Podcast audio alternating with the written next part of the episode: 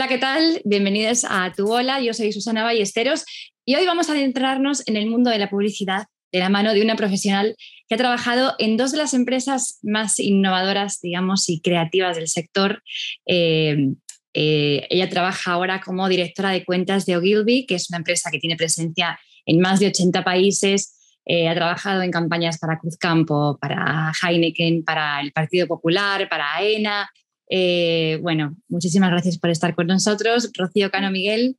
Gracias a ti, Susana. Encantada de estar aquí. Bueno, un placer nuestro, el placer es nuestro. Eh, ¿Cuál es? Eh, nosotros siempre empezamos el podcast con la misma pregunta, que es, ¿qué querías, qué quería Rocío Cano ser de mayor? Pues a ver, la verdad que nunca habría dicho que hubiera acabado en publicidad, la verdad realmente nunca supe muy bien qué hacer, no, pero es verdad que en el último momento cambié mi preinscripción a la universidad y al final pues me decidí por, por publicidad, pues porque me gustaba mucho la publi, siempre era la típica que veía en Canal Plus los festivales del sol, me acuerdo en aquella época de Málaga. Y, mm, y nada, bueno, pues que con el tiempo digo, bueno, voy a probar, a ver qué tal, si me va bien continúo y si no, pues lo dejo. Y la verdad que como me fue muy rodado, pues nunca, nunca me planteé la, la oportunidad de, de, cambiar. Nada más salir de la universidad ya empecé con prácticas en Shackleton y ahí me quedé y eh, estuve allí siete u ocho años y de ahí ya luego me fui a Ogilvy. Así que nada, me ha ido como bastante rodado. Sí, quizá cuando las cosas salen tan bien, digamos que pues será lo que será lo que para lo que estoy hecha, porque si no, no, no se daría tan fácil el proceso. Efectivamente, eso es. Claro, pero cuando uno es pequeño y ve los anuncios, no es que diga, yo quiero hacer anuncios de esos, porque en realidad cuando eres pequeño lo que más te encordia son los anuncios que te sacan de, de la que, lo que estás viendo, los dibujos. Bueno, yo debo decir que me gustaban mucho los anuncios, siempre. Ver los anuncios me, me, ha gustado un montón, siempre. Que no es lo normal. Y no es lo mismo los anuncios de la tele que luego otro tipo de anuncios, pero los de la tele siempre me ha gustado mucho verlos. Entonces, bueno, me traía cierta, creo que hay como, sí, cierta parte ahí de no sé, que no se sabe muy bien qué es, pero puede ser divertido, muy creativo, entonces al final pues dices, bueno, vamos a probar porque realmente no sabes qué es. Claro, claro que sí. ¿Hay alguna campaña que tú recuerdes de pequeña que se te haya quedado grabada y que te haya gustado especialmente? Pues a mí todas las que tengan jingles, todas las que tenían jingles de campaña, bueno, me acuerdo una de Cruz Campo, eh, me acuerdo muchas de galletas o de cereales, eh, muchas que tenían esos jingles que se quedaban en la cabeza o el almendro, ¿no? De vuelve a casa, vuelve por Navidad. Y las sigo recordando y siempre que tenemos un briefing, siempre le digo a los creativos, tenemos que hacer un jingle, por favor, que es que me encanta, porque al final es el recuerdo lo que se te queda, ¿no? Vamos, a mí por lo menos las que más recuerdo son siempre las del jingle. Es verdad que la de Vuelve a casa por Navidad fue mítica y hasta hoy todavía, y fíjate que lleva fue hace añísimos, hace añales. Eh, y todavía la... Sí, sí, sí, es increíble. Eh, bueno, participaste, Rocío participó en una campaña eh, muy conocida, es que se hizo viral con Lola Flores para Cruzcampo. Resucitaron a Lola Flores con esa tecnología de deepfake que casi asusta el realismo que se consigue. cuéntanos un poquito cómo fue, cómo fue crear la idea de esa campaña, trabajar en ella. Cuéntanos un poquito. Vale, bueno, pues detrás de esta campaña hay muchísimo trabajo. Eh, todo esto parte de que, bueno, Cruzcampo es una marca que en Andalucía siempre ha tenido muy, muy buena imagen, pero es verdad que como poquito a poco, eh, pues fuera de España, o sea, fuera de Andalucía, en el resto de España, sí que se empezaba a notar como cierto, no sé, como cierto chiste, cierto broma hacia, hacia Cruzcampo y siempre nos había chirrado mucho porque en todos los test ciegos que se hacía de cervezas, que hacía la empresa, eh, se veía como que era algo absolutamente irracional, o sea, no tenía que ver, no había algo objetivo que dijera, venga, pues sí, es que es verdad que es, peor, no, para nada, siempre salían todas las cervezas muy, muy parecidas, ¿no? En, cuanto a, en cuanto a los test ciegos. Entonces, bueno, eh, nosotros empezamos como una línea estratégica de, oye, vamos a hacer frente a, mm, a los comentarios críticos, entonces estuvimos ahí un par de años, de 2018 a 2020, con una estrategia muy de, oye, sacar pecho de no, no, no vamos a hacer como que no escuchamos nada, sino vamos a sacar al frente este problema y vamos a lucharlo. Entonces, luchábamos contra los haters, hicimos una campaña que, que iba en torno a esto. Y esa campaña ya fue, ya empezó a, a chirriar respecto a lo que hacía Cruz Campo anteriormente, que era como muy andalucista y muy... Entonces sí que parte un poco. Y esos años nos vinieron muy bien también para seguir trabajando la marca estratégicamente y ver hacia qué camino deberíamos ir. Entonces, para ese briefing de 2020, aunque luego la campaña nació, salió en 2021 por el COVID, pero en ese briefing em, hicimos un trabajo muy grande de estratégico para intentar identificar el territorio en el que debería la marca empezar a anclarse para, comunicar ¿no? y establecer su, comunicación. Entonces trabajamos con, con pues eso, una, serie de, metodología que nos hizo, eh, precisamente se llama em, Behavioral Science, que lo que hace es identificar un poco los principios eh, por los que nuestra mente funciona, más emocionales. entonces empezamos a tirar ideas a través de la con todo el estudio que teníamos, todo el background, empezamos a tirar ideas y caminos y bueno, pues nos surgió uno que era em, el poder del acento, ¿no? De, o sea, nuestra cerveza Cruzcampo no está mala o no, mm, no es amarga, sino que tiene acento, ¿no? Le dimos una vuelta, se llama reframing, ese, ese en concreto, esa, se llama como ese reflejo, ¿no? Sí, como reinterpretar un poco y ponerle otro color a, ese, a ese adjetivo. Darle Claro, la idea era eso, darle un poco la vuelta, ¿no? Y sacar, ponerlo de, forma positiva, ¿no? Lo, que tú tienes de diferencial, ¿no? Entonces nosotros lo llamábamos acento y cuando ya tuvimos ese territorio que dijimos, ostras, esto es muy grande y, y puede caber de todo, pues ya dijimos, venga, pues a partir de aquí vamos a lanzar, vamos a hacer una campaña. Entonces, primero fue ese territorio y cuando lo tuvimos ya bien planteado, pues dijimos, venga, ¿qué campaña hacemos? Y de aquí surgió, pues eso, em, pues qué persona, decíamos, qué persona podía defender ese territorio más que nadie, qué persona puede tener más acento. Sí, con orgullo y con orgullo. Exacto. Entonces nos pasaba mucho que, que no había nadie vivo que pudiera lanzar ese mensaje siempre se nos iba a la mente a Lola Flores, es que es la más grande, es que justo es una tía que, arrasaba y una orgullosa de sus raíces de cómo era. Decía, ella decía que no aprendía inglés, que hablara en castellano, ¿no? Ya porque tenía que hablar. Entonces, no sé, me, tenía algo ahí detrás muy poderoso y, también es un, perfil que gustaba a todas las generaciones, ¿no? Aunque no la hubieran conocido, los chavales también como que, tenían muy buena imagen de ella. Entonces, bueno, pues eh, dijimos, bueno, pues gracias a Dios hoy podemos revivir a, a, diferentes celebridades con toda la tecnología que tenemos. Entonces, bueno, así hicimos. primero vimos si era viable, si, si era posible hacerlo y sí que, sí que se podía, ver que en ese momento, desde 2020 a hoy en día 2023, ha cambiado muchísimo esos tres años. Ahora mismo es muchísimo más sencillo, en ese momento no tanto.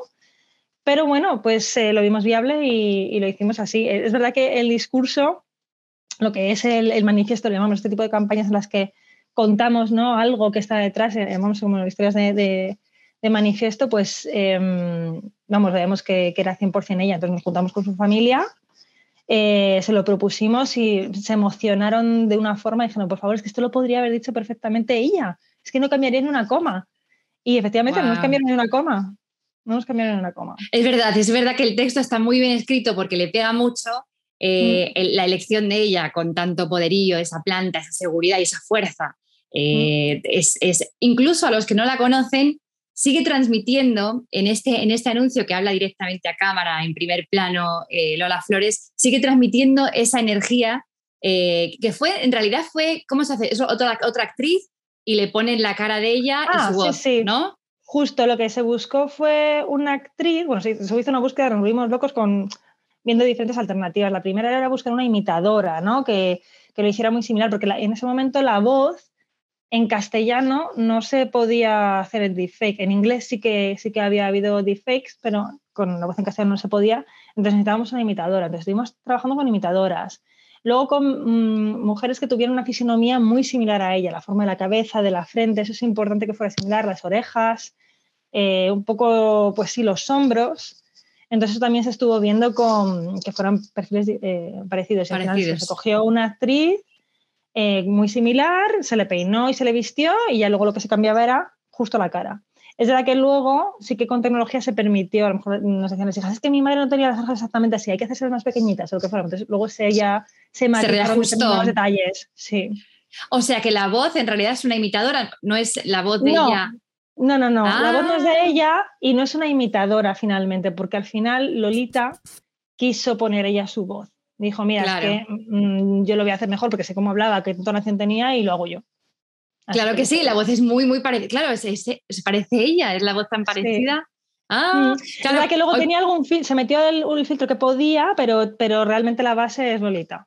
Claro, porque hoy por hoy directamente pueden eh, agarrar la voz de cualquier, coger la voz de cualquier persona. Mm, no, la voz yo creo que todavía no está muy lograda. De hecho, hace poco estuvimos hablando con unos compañeros de Grecia que también querían hacer un deepfake de audio y eh, nos estaban diciendo que están teniendo todavía muchas eh, dificultades en, hacerlo, porque la voz todavía es más complicado.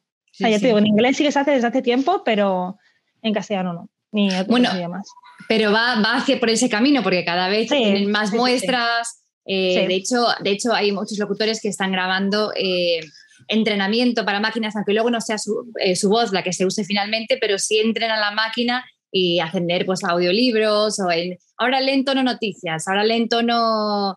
Y es, es increíble, asusta un poco hasta dónde va yendo, hasta dónde está, está caminando esto, porque realmente, claro, la legalidad siempre va después. Primero es lo que se puede hacer y luego a ver cómo legalizamos esto, porque es, increíblemente complejo, todavía ni siquiera se sabe eh, cuál va a ser el uso, cuánto, hasta dónde va a llegar, eh, cómo, cómo, se factura. Eh, es, tremendamente complicado. Es muy complicado. Es verdad que nosotros en este caso, como era una persona que ya había fallecido, pues realmente, y realmente no había derechos, hay que pagar pero sí que hay una parte que, era los derechos al honor. Tú no, realmente eso yo creo que, que, se podría de alguna forma juzgar. Entonces nosotros lo que, lo que quisimos era comprar esos derechos al honor, a la familia. Oye, ¿vosotros estáis de acuerdo con que este mensaje avance vuestra madre? Sí, pues, pues nada, es tanto. Pero, pero la idea es eso, eh, de legalizarlo mucho y lo que tú dices, lo que da miedo es el uso, porque no es lo mismo utilizarlo para lanzar un mensaje tan bonito como lo que hicimos nosotros, que bueno, pues todo el uso político que hay ahora mismo, ¿no? Que se está planteando, de qué es real, qué no, pues esto ya da muchísimo miedo de, porque además que no, no, sabes diferenciar lo que es verdad y lo que no. Yo, por ejemplo, cuando veo el anuncio de todavía sé, pues que hay cosas que, que chirrían, o sea, pero a lo mejor hemos estado trabajando mucho detrás y, no lo vemos perfecto 100%, ¿no? Pero es verdad que cada vez va súper avanzado y llegará un momento en el que no sepamos diferenciar lo que, lo que es real de lo que no es bastante complicado, sí. Claro, vamos a estar, no vamos a poder creernos al 100% nada, eh, ni siquiera actores en una película o, bueno, o, peor, eh, vídeos políticos. Uso político, sí, para mí esto es lo peor, lo de usos políticos, bueno, tremendo, se puede liar muchísimo. Hace poco Bruce Willis había vendido sus derechos de imagen precisamente, ¿no? Para poder que pueda utilizar su imagen en, en películas en el futuro, ya que él no va a poder actuar para poder seguir trabajando. Sí, en ese caso es un, es un uso, bueno, positivo el mismo, lo puede vender. Lo pero, sí. Claro, pero en usos que de repente, por ejemplo, está pasando que alguien graba su voz. Bueno, el otro día, de hecho, Irache, que es la voz de, fue la voz de Siri en España durante muchos años, ella había grabado en realidad unos cursos. No había, ella había grabado unos cursos unos años antes, se mudó a China y cuando volvió a España se encontró que era la voz de Siri. Ella no había dado permiso para que eso se usara para eso pero tampoco había dicho no se puede usar para eh, el contrato, digamos que había sido un poco vago, en esa época ya no esperaba que fuera a ser algo así. Y, bueno, ahora por, suerte se está investigando más, están organizando eh, pues gremios para poder un poco limitar eh, los contratos, pero, pero sí, porque hay veces hay contratos que es de, prestas tu voz o tu actuación para este universo y futuros universos por descubrir, o sea, algo como este, esta galaxia y futuras galaxias y o sea, uno da los derechos no solo en perpetuidad, sino además, o sea, que eso se tiene, hay mucho por legalizar ahí en ese campo, pero a la vez se abren muchísimas posibilidades en el mundo creativo de la publicidad. Eh, tiene que ser ya las posibilidades totalmente ilimitadas. Y puedes decir, ah, pues mm. puedo, puedo coger de repente, pues qué actor quiero, pues qué tal, pues o qué quiero que haga, eh, mira, una voz hombre con voz de esta mujer y con, o sea, realmente puedes hacer tantas cosas, ¿no? Es un campo totalmente... Eh, el otro día estuve justo en una charla de hablando de inteligencia artificial y es que las posibilidades ya se están multiplicando de todo tipo, o sea, es que te, son desde imágenes, vamos, hasta vídeos concretos que directamente te, tú pones lo que quieres y te va creando eh, ese, un vídeo animado de lo que tú estás pidiendo que te, que te dé la máquina. Es, alucinante. Se nos, vamos, está yendo la tecnología a una velocidad ahora mismo vertiginosa.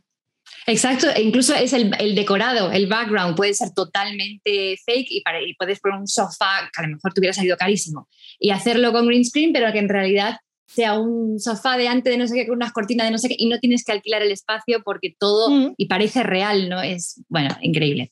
Eh, incluso van más allá el metaverso, y ligado un poco con esto, eh, claro, últimamente va tan rápido todo que hay que estar totalmente actualizándose y ahora incluso el metaverso, publicidad en el metaverso, cómo se cobra, cuánta gente es, también otro mundo por descubrir como si fuera otro, otro continente.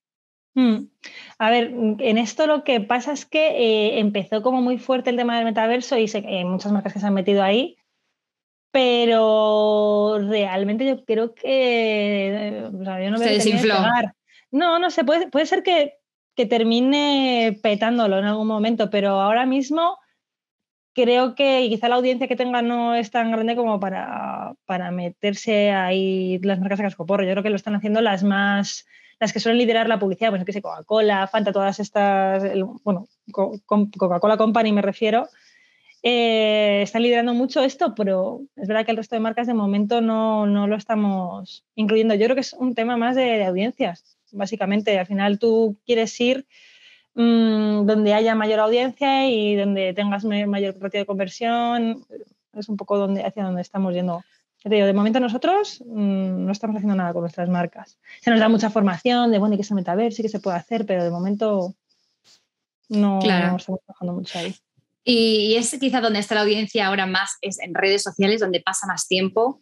Yo creo que sí, realmente redes sociales, por supuesto, es donde más quizá invertimos. Sí, sí, sí, donde más nos volcamos, qué comunicamos en redes sociales, cada red social tiene su rol, tiene su objetivo, se puede segmentar de una forma o de otra. Entonces, sí, redes sociales es donde yo creo que se lleva el, el gran pastel, cada vez va creciendo más. Y el mundo digital segmentado también. Todo el tema de segmentación de audiencias, del first party data que, que consigue cada, cada una de las, de las marcas, pues todo esto se trabaja mucho, sin intentar personalizar lo máximo posible, sin que se te vaya mucho la olla a nichos, porque muchas veces cuanto más segmentas, pues más pequeña es la audiencia, más caro es pues poder contactar con cada uno de ellos. Entonces hay que buscar un equilibrio en el que no vayas a un nicho muy cerradito, sino algo que sea rentable. Claro, y, es, la investigación, como tú has dicho al principio, eh, estos, eh, no sé cómo lo has llamado, briefing emocional o no, estas investigaciones de eh, qué siente la audiencia y cómo encontrarla, es tanta cantidad de investigación que tienes que hacer para lanzarlo, no es solamente intuición, a mí me, apetece hacer esta campaña porque yo creo que no, todo está súper basado en datos, en investigaciones sociológicas, sí, ¿no? Sí, sí, está súper testado, bueno, normalmente, no todos los clientes, pero muchos clientes suelen testar, pretestar las campañas con una maqueta, luego se testan cuando lo ruedas y una vez ya se ha lanzado, pues también incluso se hacen post-test. O sea que se testa todo mucho, mucho, mucho. Cada vez más, yo creo. Es como que para tomar decisiones, pues necesitas que te salga en verde el test, ¿no? Eh, muchas veces, y de hecho pasa, que eh, lo testa, lo pretestas, te sale verde lo lanzas y luego a lo mejor la campaña no, es tan buena o no llega tanto, pero claro, lo que tú has estado analizando que es, se entiende que, yo que sé, que mi producto es bla, bla, bla, pues todo eso se, entiende muy bien, pero a lo mejor no está llegando luego a otro nivel. Y otras campañas em, que a lo mejor luego lo han, tenido muchísima repercusión, pues no testaron también en el pretest, testaron medio medio, eh, los, los clientes decidieron apostar por ello y finalmente pues, pues fue bien.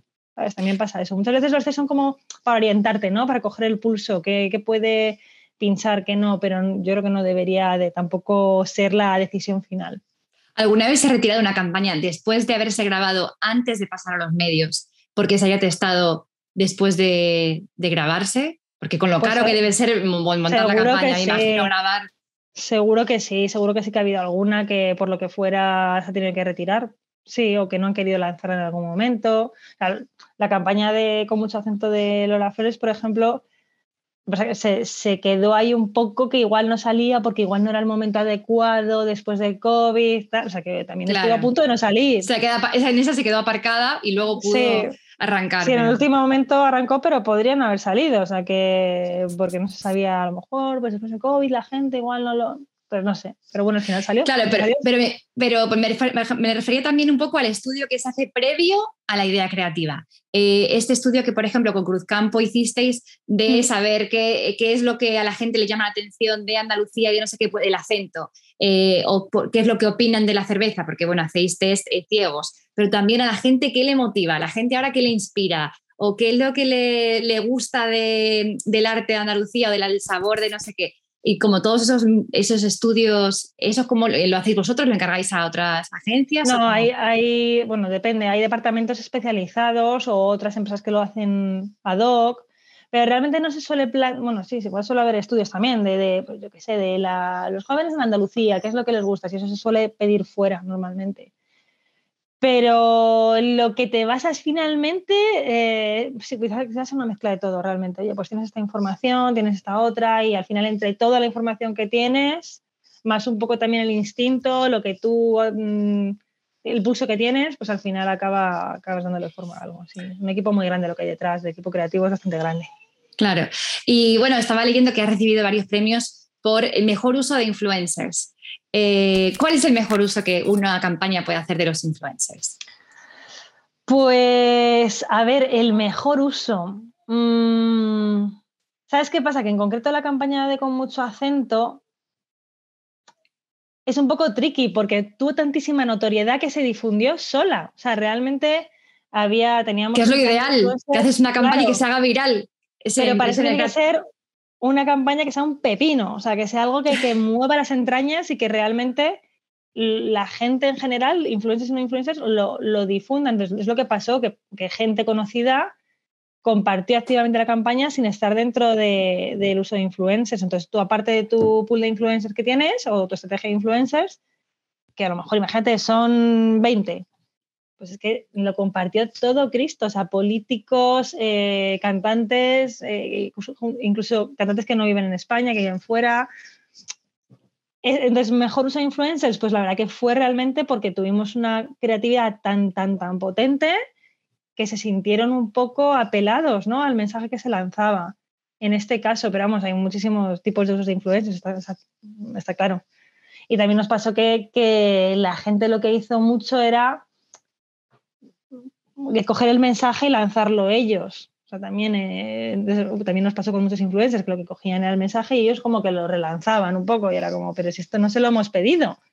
Porque es una gente a la que no hemos pagado, o sea, lo está haciendo de forma gratuita porque le ha gustado mucho la campaña, ¿no? Entonces, bueno, al final yo creo que, que es un mensaje potente eh, lo que puede hacer que esto, que esto se mueva solo. Es que lo que nos pasó es que había una campaña de televisión muy fuerte, pagada, obviamente, y es que cuando lo quisimos, cuando ya estaba lanzándose, había salido en todos los medios al final, eh, de forma gratuita. Entonces, claro. fue una locura. Además, con lo que cuesta las impresiones en televisión o en prensa, el hecho de que poder tener un crecimiento así orgánico, que además llega, llega, más, porque al ser sincero, eh, es como que en realidad llega más, lo estás compartiendo de otra manera, con otro, eh, realmente desde el corazón porque te gustó el anuncio, porque te inspiró, porque te produjo X emoción. Entonces es el crecimiento ideal, eh, gratuito. Eh, bueno, de hecho, claro, hay muchos vídeos, especialmente campañas de Navidad o cuando hacen a, lo mejor estos, estos vídeos que son de reuniones familiares, de en la mesa dejar el teléfono, mm. preguntarle, preguntarle al abuelo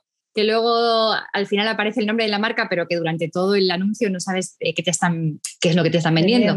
y aparece al final, pero se comparte mucho, porque claro, a la gente le gusta esa, ves, hay que hablar más con los abuelos, hay que no sé qué. Mm. Eh, ese tipo de que uno es lo que lo idealmente lo ideal que quieres llegar a la gente pero a la vez que se escuche el mensaje que no se pierda en ese en ese anuncio tan emocional y tan esa historia tan bonita Total, total, sí, sí, sí.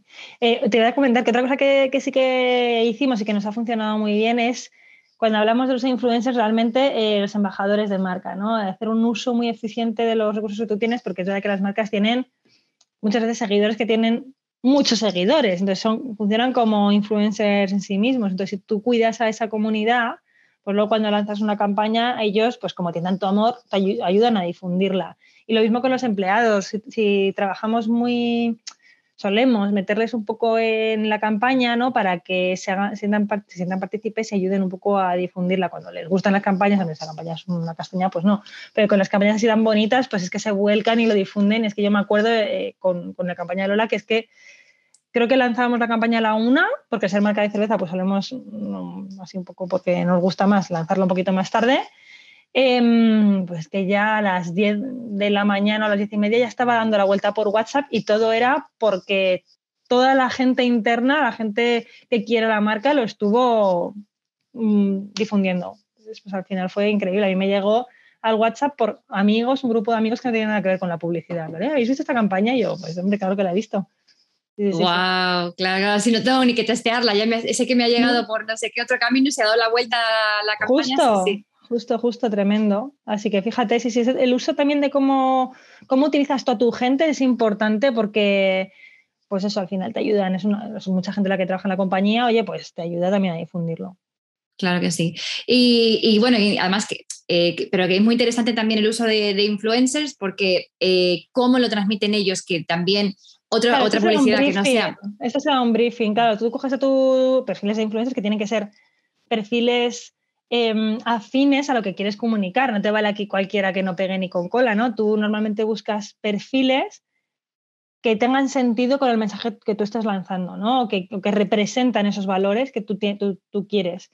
Y claro, para acotar esos perfiles no te vale cualquiera, tienes que ir, pues a lo mejor te salen 10, no te salen muchísimos, ¿no? Entonces tienes esos perfiles y luego a lo mejor tienes unos perfiles más micro influencers que sí que ayudan más a difundir pero los que son más afines a tu campaña sí que pueden hacer un contenido más ad hoc porque están legitimados para hacerlo, porque al final ellos mm, velan por esos valores igualmente. Entonces, pues eso también yo creo que es importante, no cogerte a cualquier perfil random, sino perfiles que realmente puedan dar la cara por ese mensaje, que sea creíble.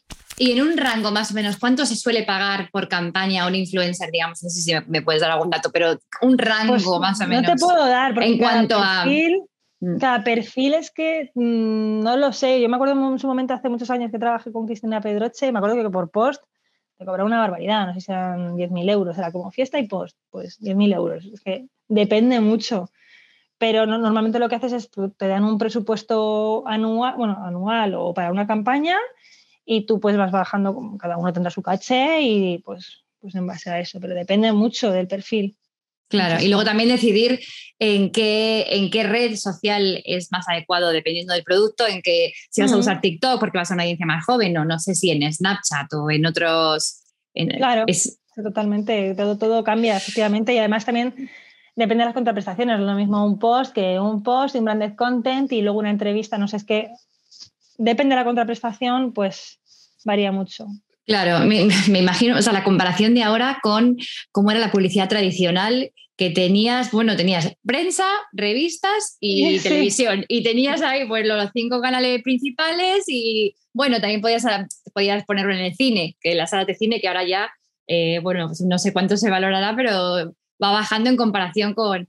Eh, pero claro, ahora es tan, tan variado, está tan tan repartida, ¿no? el presupuesto ahora, antes tenía a lo mejor, no sé, me imagino los presupuestos, que tenían cinco filas, ahora tienen, bueno, eh, una fiesta de no sé qué, eh, Snapchat, TikTok, no sé qué, eh, pre-roll en, YouTube, el no sé qué, y hay 800 categorías de tipos de anuncios diferentes que hay que saber el formato. estos son horizontales, estos en vertical, esto es, tiene que ser de 15 segundos, el otro es de 20, el otro es de 60.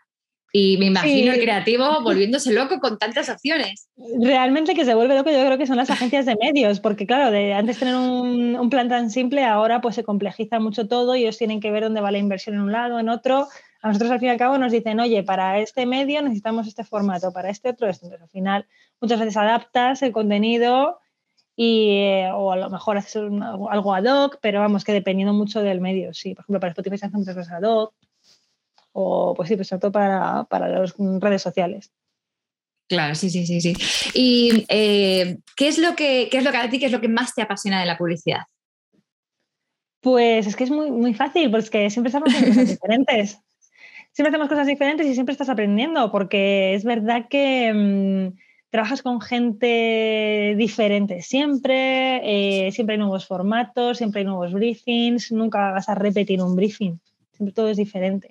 Y si tienes un mismo briefing, siempre lo vas a resolver de forma diferente, porque no puedes siempre responder de la misma forma. Entonces, eh, lo que más me gusta es eso, y sobre todo la parte estratégica de, oye, ¿qué camino es el que vamos a, seleccionar y, por qué? Y todo eso me, parece súper apasionante. Cuando hay un problema de cliente, ver cómo darle la vuelta para, para hacerlo positivo. Esa parte me parece crucial. Porque en tu caso, como directora de cuentas, tú estás, digamos, entre el cliente y, directamente todo el equipo, eh, hablando con el cliente, transmitiendo, digamos, todas las ideas del cliente, lo que, el objetivo al, equipo, ¿verdad? Eso es, y un poco destilando, intentando entender lo que muchas veces lo que dice el cliente, que muchas veces no es tan claro. Entonces, dependiendo del cliente, obviamente. Eh, hay clientes que son buenísimos y que, vamos, eh, es un lujo trabajar con ellos, otros son más, más quizá caóticos, ¿no? En entender qué, es lo que necesitan. Pero sí, sí, sí, o sea, básicamente es eso, destilar un poco lo que las necesidades del cliente, que no siempre son claras, y verlo con, el equipo creativo y un poco intentar buscar em, tiempo de calidad para que el equipo creativo pueda pensar y, pueda proponer algo realmente interesante y relevante. Porque pues, comunicación hacemos siempre, pero que sea realmente interesante es lo complicado. Claro, porque eh, supongo que el cliente tiene que venir no solo con quiero vender más, sino no, no, eh, lo que quiero es que he visto que ha bajado en, este, en el sector de, eh, en, este, en esta zona geográfica o en este sector de personas o estoy vendiendo eh, y lo que quiero es potenciar o este nuevo producto o que la gente se conciencie de que este producto es sano porque tiene una, tiene una idea de que tiene, antes tenía, yo que sé, aceite de palma y ahora no tiene aceite de palma, entonces tengo que hacer una campaña para no sé qué pero no simplemente quiero vender más, sino qué es lo que quieres transmitir exactamente con esta campaña. Eh, sí, sí, sí, los, problemas son múltiples, o sea, cada cliente o cada briefing te viene por un motivo. Muchas veces puede ser por un problema de venta y, o otras veces puede ser por un tema de percepción. Son muchísimos los problemas y en base a eso hay que abordar la, mejor solución. Claro. Y por, ejemplo, que eh, puede ser que el cliente eh, esté vendiendo menos, por ejemplo, pero no sepa que es por un problema de percepción y vosotros sois los que sabéis que es un problema o el propio cliente sabe en general qué es lo que está pasando? A ver, yo creo que en general los clientes saben los motivos. Sí, normalmente ellos te dicen qué hay detrás del problema que tienen. Sí, ellos tienen muchísimos análisis internos y, va muy al detalle. Y hoy en día el marketing es brutal. Eh, las empresas, la información de la que disponen, eh, a lo mejor en el diagnóstico puede que muchas veces no estemos de acuerdo y haya que discutirlo, pues probablemente alguna vez puede, puede ser, sí, o que les hagas ver tú desde fuera, porque claro, ellos están dentro y, muchas veces pues a lo mejor están ahí inmersos y tú desde fuera puedes verlo más fácil, pero realmente quienes tienen la información son ellos, nosotros no tenemos la información de sus ventas, ellos nos, nos lo tienen que trasladar y ellos suelen identificar sus problemas bastante, bastante claramente.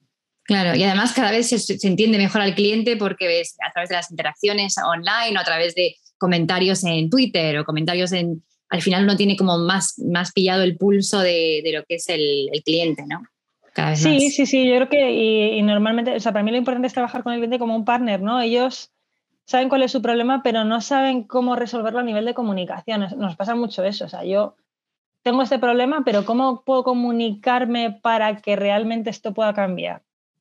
Entonces ahí es donde entramos en juego nosotros y, tenemos que responder con una solución. Bueno, entonces ahí entra el equipo creativo que tiene que inventarse la campaña. Eh, es un trabajo creativo, es un trabajo artístico, eh, pero a la vez tienes unos plazos que tienes que cumplir que son quizá muy rígidos o tienes que tenerlo para el viernes y tienes que... Eh, ¿Cómo es manejar esa presión sin coartar la, creatividad? Porque uno para, para crear tiene que estar más o menos tranquilo cómo, cómo se manejan esos tiempos, porque uno tiene el mito de que la agencia de publicidad, pues señores, están, tienen mesas de ping-pong para relajarse entre, a ver si se le ocurre la idea mientras que juega el ping-pong, no sé. ¿Cómo es el ambiente dentro de, la a ver, yo honestamente creo que en todas las agencias hay muchísimo, muchísimo esfuerzo y mucho trabajo detrás de, pues eso, al final no, los equipos creativos no todos solo tienen un cliente, tienen varios, eh, tienen diferentes briefings. y obviamente siempre te gustaría dedicarle más tiempo del que tienes, es así, es la realidad.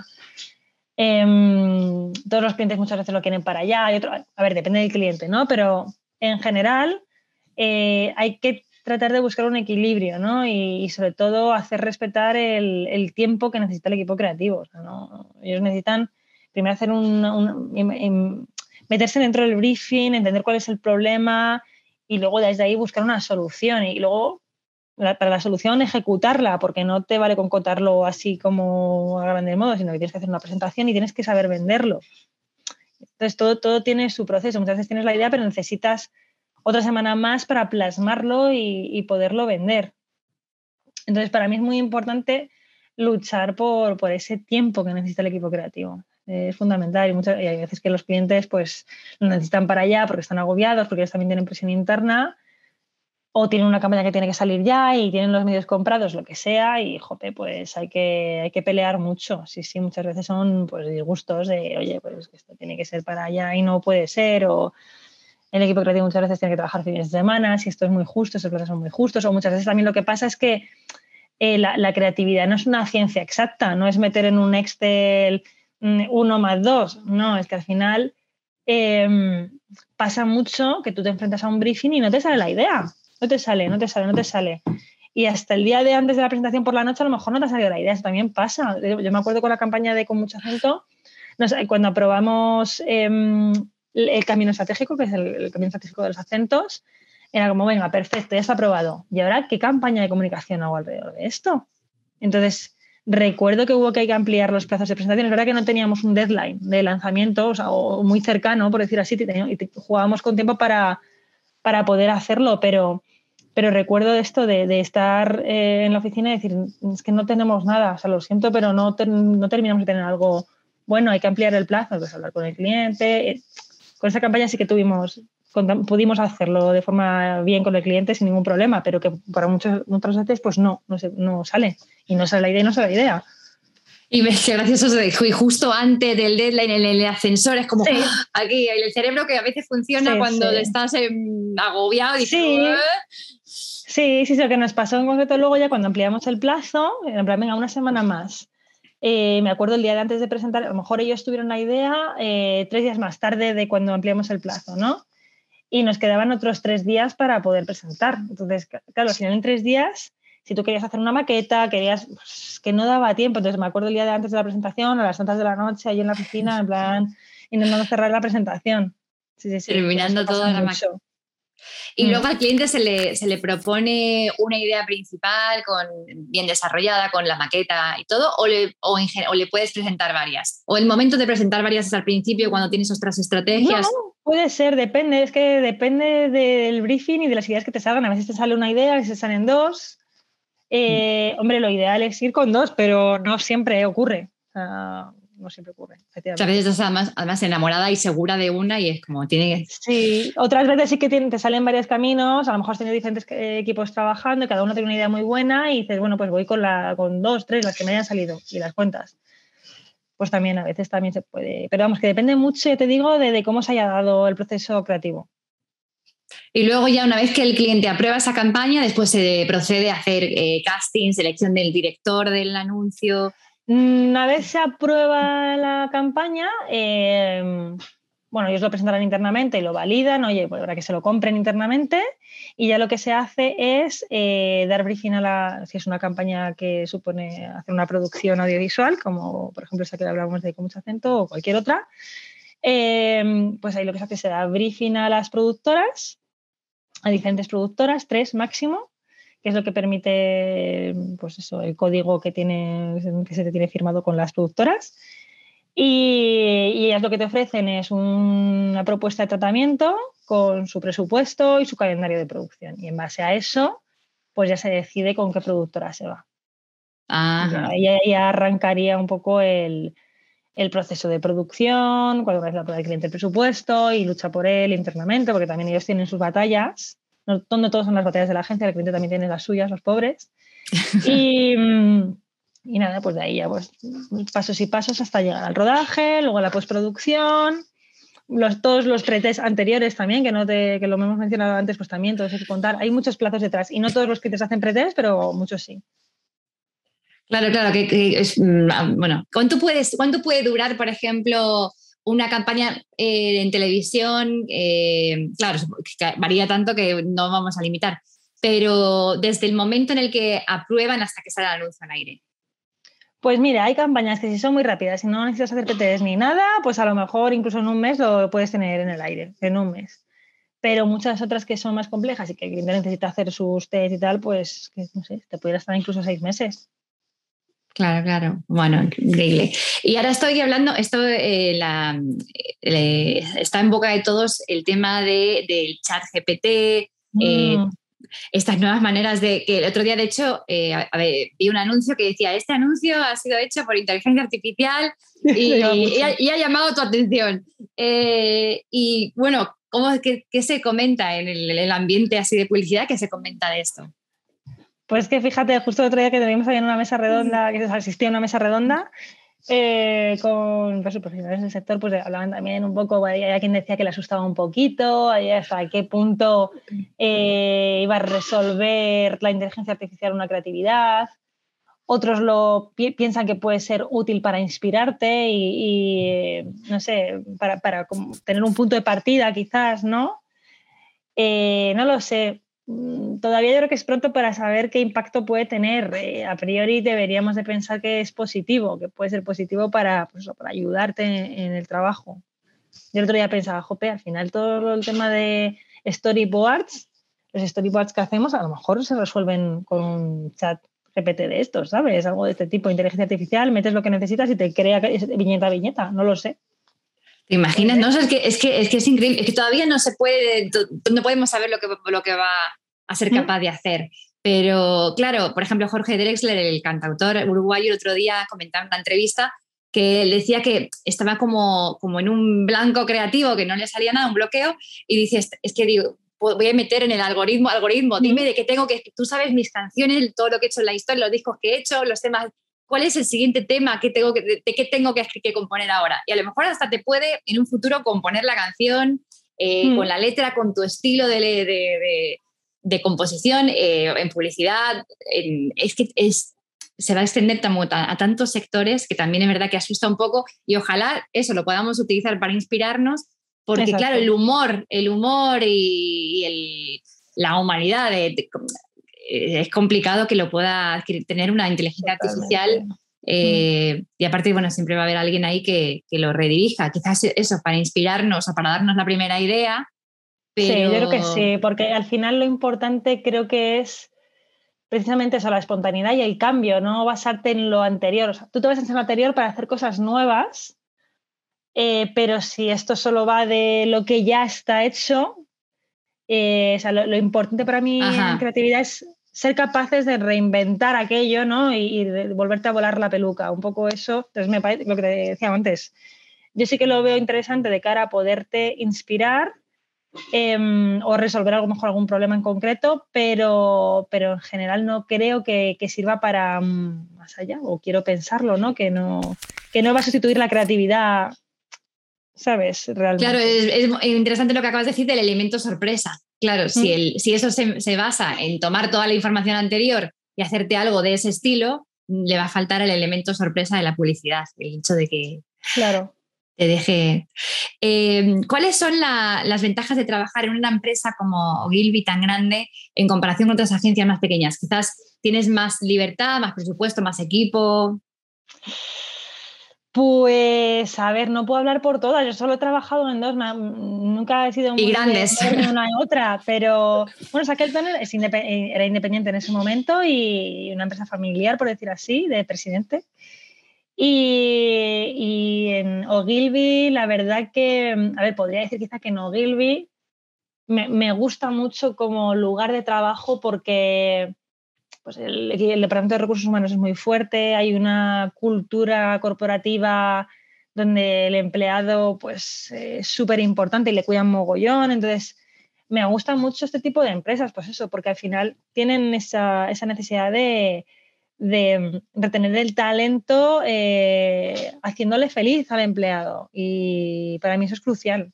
Yo poder tener esa flexibilidad que me ofrecen y, y mm, tener la responsabilidad propia de, oye, pues yo me tengo que quedar y me quedo, y, obviamente yo sé cuándo me tengo que quedar y cuándo no.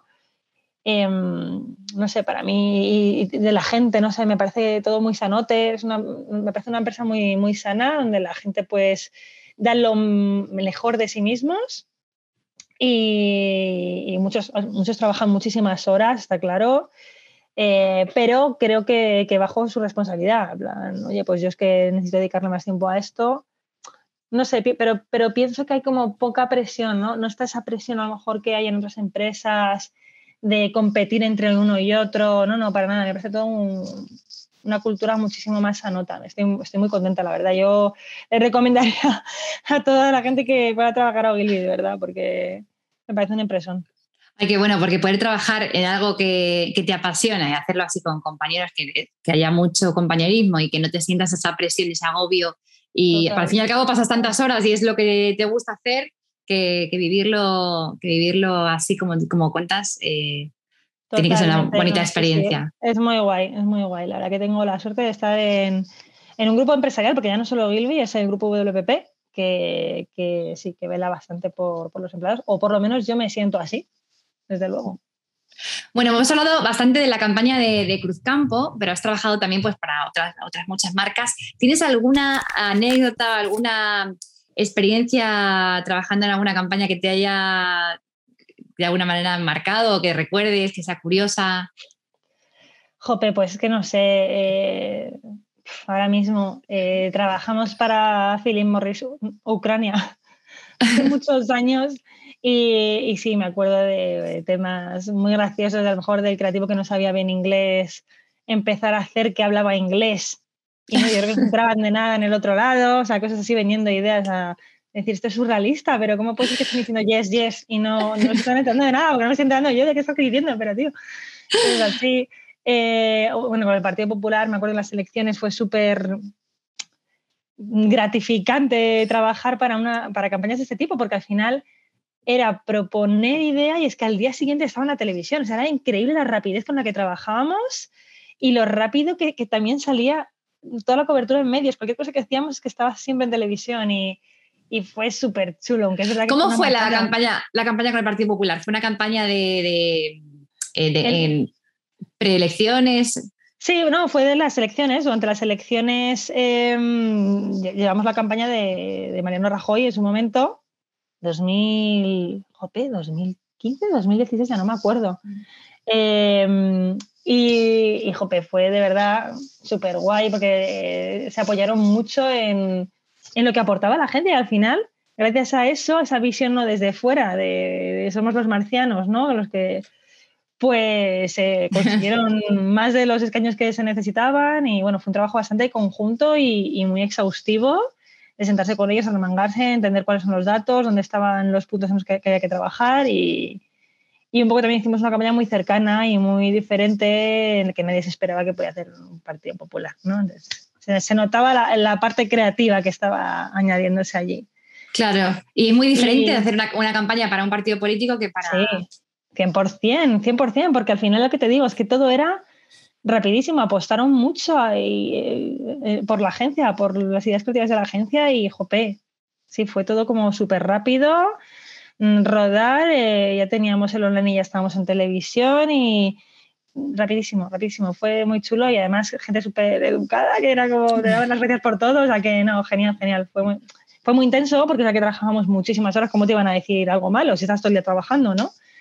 Pero, pero vamos, que, que sí lo recuerdo muy, como muy eufórico, ¿no? Este momento de, me acuerdo que estábamos, trabajamos en una sala con la televisión puesta y era todo el rato viendo a tiempo real lo que íbamos haciendo y muy guay, fue muy guay, muy chulo. Claro, y además en ese caso también puedes tener un feedback muy rápido porque hay muchas encuestas, está... Justo, sí, sí, oye, pues miramos así y tal, efectivamente, sí, era todo súper trepidante y divertido, sí, sí. Claro, y tan medible. Eh, ¿Cuál es, eh, ahora bueno, eh, con el movimiento Me Too, con todo lo que está avanzando los derechos de la mujer, ¿cómo se está viendo eso en publicidad? ¿Cómo cambia? Porque la publicidad siempre refleja lo que pasa en la realidad, pero si, por mm. ejemplo, tienes que hacer una campaña para un sector que todavía no está ahí, refleja, refleja su realidad o le llevas a la nueva real. ¿Cómo, ¿Cómo estáis manejando el tema de la mujer y la igualdad? Pues, a ver, es que no le llamamos el Ministerio de Igualdad, además, eh, las campañas del Ministerio de Igualdad. Pues, a ver, internamente, a nivel campañas de clientes, pues hay sí, muchos clientes que depende del producto, pues lo quieren enfocar más a mujeres o pues sí, tal, eso aparte, ¿no? Pero, o sea, sigue enfocándose productos de limpieza a mujeres, productos de casa. No, eso no creo, ¿eh? eso no, no, no, creo. Yo creo que cada vez es verdad que, joder, si te fijas, eh, eso está cambiando bastante. No me acuerdo ahora quién era, joder, no sé qué marca, no sé si era. Ay, no me acuerdo, no, no es, no es color, joder, soy, horrible para, para, recordarme de esto, que es un poco genérico todo pero hasta hace poco eh, salió una campaña donde el niño de la casa, ¿no? el hijo de la casa es el que se encargaba un poco de hacer las tareas, ¿no? Y también, yo sé, eso ah, está muy bien. Yo creo que sí que está, está cambiando. Y a nivel dentro, lo que es pues cargos directivos de mujeres, yo creo que en, la parte más, mm, por decir así, comercial o más de cuentas, mm, pues está copado de mujeres, la parte creativa es lo que yo creo que todavía falta por impulsar mucho, ¿no? El, talento femenino se está intentando hacer, yo creo, en todas las empresas, eh, un poco pues favorecer esto, pero, pero es verdad que, mm, que cuesta, cuesta. Sí que hay un movimiento ¿no? de, mujeres creativas que están intentando pues ahí pues también un poco presionar y, eh, y poco a poco yo creo que llegará, llegará. O sea, yo cada año pienso que, que esto está mucho más igualado. Y lo que te digo, eh, justo en la parte más de, cuentas, ahí sí que veo mucha representación femenina, pero es que es normal, si al final tú vas a las universidades y la mayoría son mujeres, que te diría que un 98%, no sé, o 95% son mujeres. Yo recuerdo en mi clase había dos chicos y éramos todos mm. chicas. Lo lógico es que en el futuro, pues cada vez haya mujeres con más responsabilidad. O sea que en la empresa se está viendo a nivel, a nivel eh, de las En Ogilvy, desde luego, muchísimas mujeres, muchísimas mujeres. Quizá donde menos está reflejado es en la parte creativa, pero creo que es cuestión de tiempo que, también que se irán incorporando nuevos perfiles femeninos, seguro. Y a nivel campaña, bueno, no sé si te habrá tocado a ti o no, pero eh, sí que están eh, pidiendo que haya mucha más representación, por ejemplo, de la comunidad LGTBQ. Sí, a veces sí. Eh, y todavía no. O todavía no. No, sí, yo creo que en general, en general, los clientes piden mucha diversidad, ¿no? Eh, no solo en eso, sino en general. Diversidad, pues yo qué sé, étnica. Mm, mm. Sí, se suele pedir, ¿no? Que no sea solo el españolito típico. Em, pero es que también depende mucho, depende mucho del de, cliente de la campaña, lo que quieres vender, no sé, depende de muchas cosas. Estaba acordándome de una campaña hace poco, estoy a Galicia, Em, que cuando la vi, que era, una como que tenía que hacer una prueba, iban subiendo escaleras y bueno. Entonces ellos como que habían dicho, habían hecho una entrevista previa eh, respondiendo a una serie de preguntas, diferentes perfiles, y luego cuando estaban ya en la prueba ya con la gente y hacían las preguntas, pues no se acordaban bien de la respuesta y como que mentían, y si mentían bajaban escaleras. Algo así, era, era como un experimento. Em, y me acuerdo cuando lo vi que era, jope, es que parece un briefing de cliente, porque ponían el pelirrojo, eh, de transexual, en no sé qué, tal, es que están representados todos, o sea, todos. a veces que chirría un poco que está metido como calzador, que no pega porque tiene que ser. demasiado, asiático, tenemos un, como un... Sí, sí, sí, sí, justo. Entonces, pues pues eso, sí, que sí que lo piden en los briefings seguro, porque cuando, cuando, se, cuando, cuando se siente forzado, se siente forzado que ha hecho el... Efectivamente, sí, sí, muchas veces pasa que ves y dices, joder, es que el briefing de cliente justo lo ha tenido que poner porque es tal cual lo que, que han reflejado. No sé luego cómo lo percibe la gente que no trabaja en publicidad, a lo mejor la gente que no trabaja en publicidad dice, oye, pues lo veo súper guay, no tengo ni idea. ¿eh? Yo desde fuera sí que lo percibo, me, me encanta eh, todo. Bueno, y también con el tema de detalles, por ejemplo, me, gusta mucho ver de repente campañas eh, de mujeres que no son el estándar que se ha, venido. Sí, esto me, me parece súper importante. Eh, en general, al final, la publicidad es un poco reflejo de la sociedad, ¿no? Y, creo que hay ahí una labor, pues eso, de, de, de responsabilidad demostrar a gente normal, ¿no? O sea, me, gusta lo de mostrar a gente normal. Yo, nos lo dice mucho, tenemos un director creativo ejecutivo que siempre dice, tenemos que mostrar la realidad, la realidad de la gente, gente normal, no gente artificiosa. Nosotros con Cruzampo llevamos un montón de tiempo que hacemos castings callejeros, porque queremos gente normal, no queremos gente que parezca que sale un anuncio y luego sale en otro y en otro y en otro. Entonces, está guay eso, utilizar gente que sea súper real, que no sean incluso, si puedes, que no sean incluso actores. Muchas veces sí que necesitas actores, pero otras veces si no van a decir nada, ¿no? Y solo aparecen, pues mola que esa gente cualquiera, yo, tu primo, tu tío, ¿por qué no, no? Qué interesante eso, es verdad, porque, bueno, hay, gracias a Dios, hay este boom de la autenticidad, porque tanto en redes como en publicidad siempre había sido, tendía a ser demasiado perfecto todo, que generando un montón de, problemas, eh, enfermedades mentales, de ansiedades, de, de, no gustarse a uno mismo por comparaciones. Eh, y, y sí que veo una tendencia, por lo menos que uno nunca sabe porque el algoritmo me mostrará lo que yo quiero ver, pero al menos en las cuentas que yo sigo, en lo que me llega a mí, eh, sí, veo muchísimo menos uso de filtros, aunque también hay filtros cada vez más eh, maravillosos que ya te cambian toda la cara completa, pero eh, sí que las fotos ya no son, incluso ves artistas como Rosalía o no sé, otros, que se lleva a poner fotos ya hasta el otro lado, fotos con los ojos cerrados, con que salió mal, con que no sé qué, hasta el, extremo del auténtico que a veces salen que es la, foto que me ha salido mal, ahí la pongo. Eh, y, yo creo que todo esto ha sido un poco también, eh, el culmen fue Instagram, ¿no? Instagram y los filtros y tal, y la gente lo que, lo que vende es mentira, porque realmente te muestra la parte bonita, incluso puede que ni sea bonita, sino que te está vendiendo una foto, pero a lo mejor está deprimido de la hostia, ¿no? Entonces, el mundo de Instagram creo que se lo ha llevado incluso radicalmente a ese lado perfecto que no existe.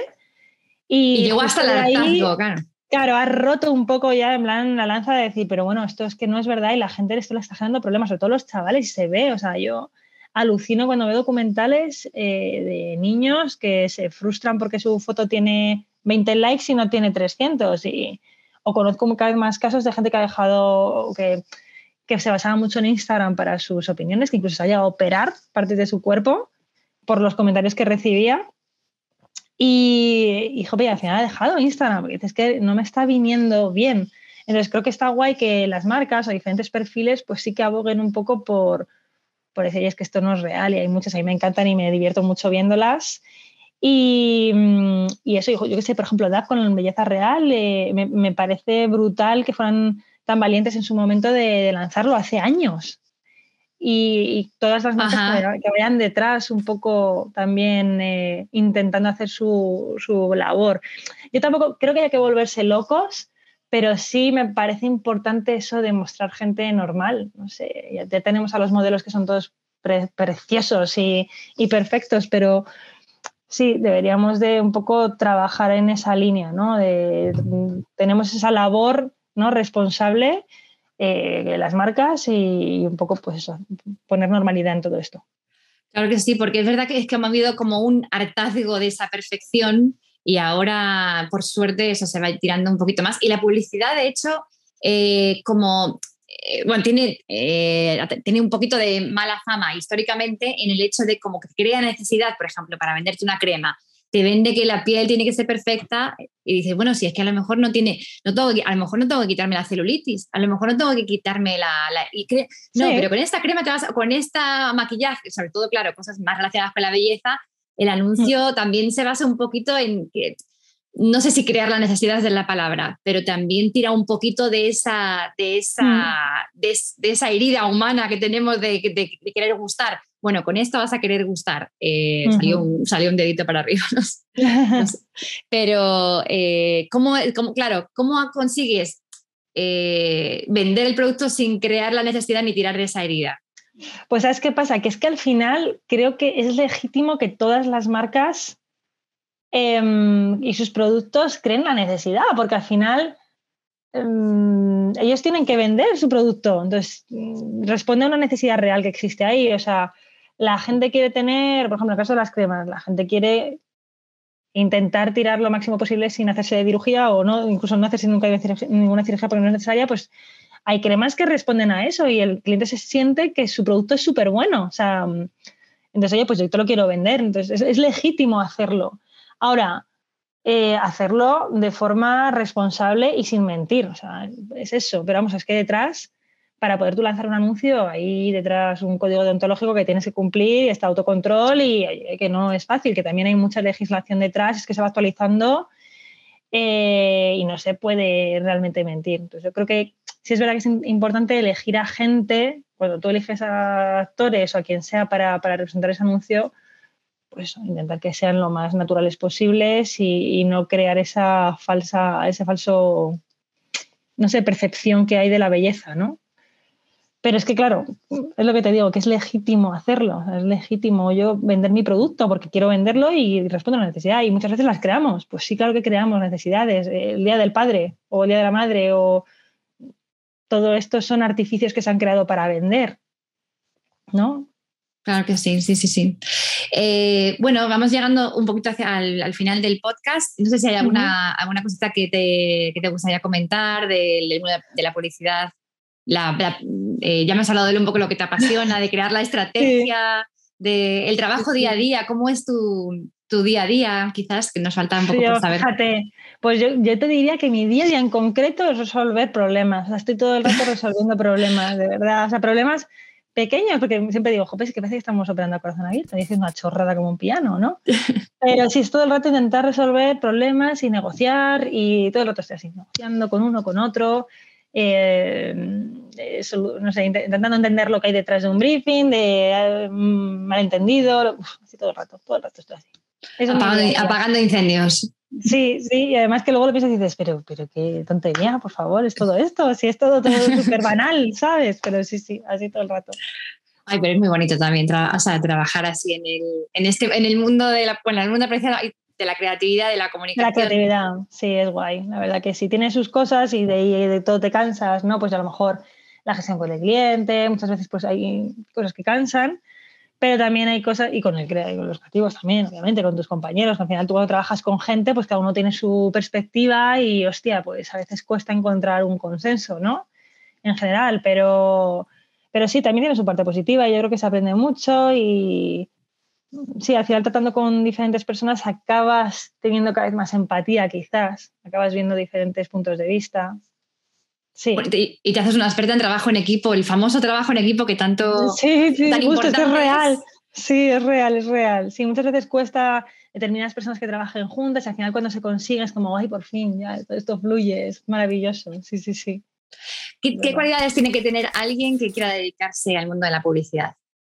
Pues mira, yo creo que eh, sobre todo, bueno, lo que sería maravilloso que todo el mundo tuviera, que no lo tienen todos, es ese don de, mm, de gente, ese politics que hay detrás, ¿no? De las relaciones personales. Eso sería lo que no tiene innato, es maravilloso y va a llegar donde quiera. Eh, vamos, el límite se lo ponen ellos.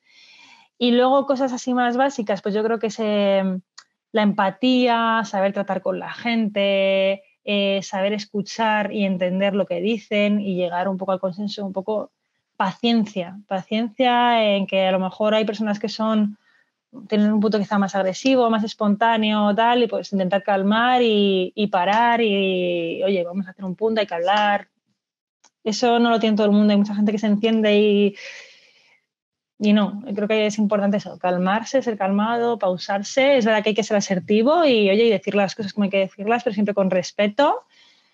Eh, no todo el mundo lo tiene, ¿no? no es tan obvio. Luego en la práctica, cuando te pones a trabajar, no todo el mundo tiene esas skills. Claro, claro, y esa paciencia, ese control de, bueno, de la mm. frustración, el pulso del momento. Justo, el control de la frustración y del estrés. También muchas veces eh, hay muchísimo trabajo y, y, la gente no reacciona bien o pues también en esos momentos yo creo que hay que tomárselos. Yo, por ejemplo, aunque tengo muchísimo trabajo, estoy como muy focus, en plan muy concentrada, pero no, no intento que esto, pues yo qué sé, me desborde o que se me vaya la olla o me estrese, ¿no? Pues yo qué sé, pues tengo un momento de muchísimo trabajo, pues nada, me concentro, me organizo bien y ya está. Intento un poco que sea así. Creo que no todo el mundo lo, no lo puede hacer y creo que se aprende también un poco con el tiempo. Claro, en tu, en, tu, en tu caso que tienes que estar en el medio de, también del cliente y del equipo, que tienes que lidiar mm. con todos los tipos de personalidades y, y, lo que has dicho además de, claro, ese don de gentes que al lidiar con el cliente, por muy profesional y experta y maravillosa que sea tu campaña, si no hay un clic con el cliente a nivel personal, eh, mm. quizá va a preferir trabajar con otro Pepito Pérez porque Pepito Pérez como que le cae seguro, Seguro, seguro, Todo esto es una cuestión también de química muchas veces. Entonces, pues hay que trabajárselo, hay que trabajarlo mucho. Sí, sí, no todos los clientes son igual de fáciles, ni tan amables, ni tan simpáticos, ni tampoco los cuentas. Cada uno somos de nuestra padre, de nuestro padre y nuestra madre. Entonces, sí, pues es verdad que, y, joder, yo me acuerdo en, en, algunas ocasiones algún cambio de cliente que, que me ha tocado, oye, pues es que con esta persona no, pues no fluye y ha pedido cambio de cliente. Joder, que la otra persona se tenga que comer eso tiene que ser, vamos, yo, yo me, me hundiría, vamos que me diga que no, que no quieren trabajar conmigo o algo, ¿sabes? Me daría algo, sí, sí, sí. Pero puede pasar, claro, también. A lo mejor esa persona es maravillosa trabajando, pero por lo que sea no ha cuadrado con ese cliente, por lo que sea. Claro, claro, pero bueno, en tu caso, sí, yo te he entendido porque creo que me pasaría lo mismo. También como esa de, de si alguien dice de mí que no puede trabajar, para mí sería devastador. Hostia, no? hecho? Sí, sí, pero bueno, puede ocurrir, claro. Pero y además hay gente que a lo mejor no le importa tampoco que lo... Sí, pues ya me, ya me quito este marrón, ¿no? Que se lo coma otro sí, sí, sí. Ay, muchísimas gracias, Rocío, por estar en, en Atuola, por tenerte aquí. Te he secuestrado ahí un ratito para charlar, qué, interesante. Y bueno, mil gracias. Hablamos, eh, hablamos pronto. Y, y, bueno, a los que nos estén escuchando, eh, gracias por estar ahí y nos vemos en la siguiente edición de Atuola. Gracias. Venga, encantada. Muchas gracias. Adiós. adiós.